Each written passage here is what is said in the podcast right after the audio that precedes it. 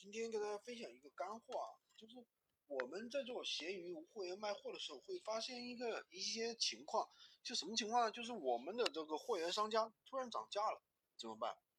其实涨价在这个货源在我们拿货的过程当中是很常见的一个情况，哪怕你做的是有货源也会涨价呀。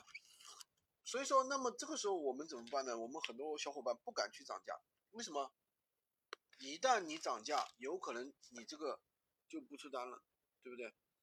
那我们怎么办呢？我们应该怎么去操作呢？我们不能涨价，我们也不能亏着卖呀。亏着卖的话，我们亏不起呀，对不对？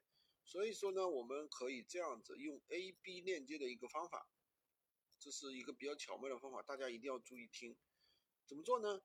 你先发一个新的链接，比方说老的链接是 A 规格，链接里面呢 B 规格其实是跟 A 一样的产品，不过呢你形容的不一样。货还是一样的，听清楚了，只是你的形容不一样，其实东西还是一样的。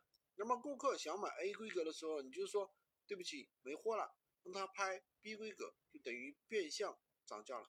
那么这样的话，还可以利用老链接的流量。喜欢军哥的可以关注我，订阅我的专辑，当然也可以加我的微，在我的头像旁边领取闲鱼快速上手笔记。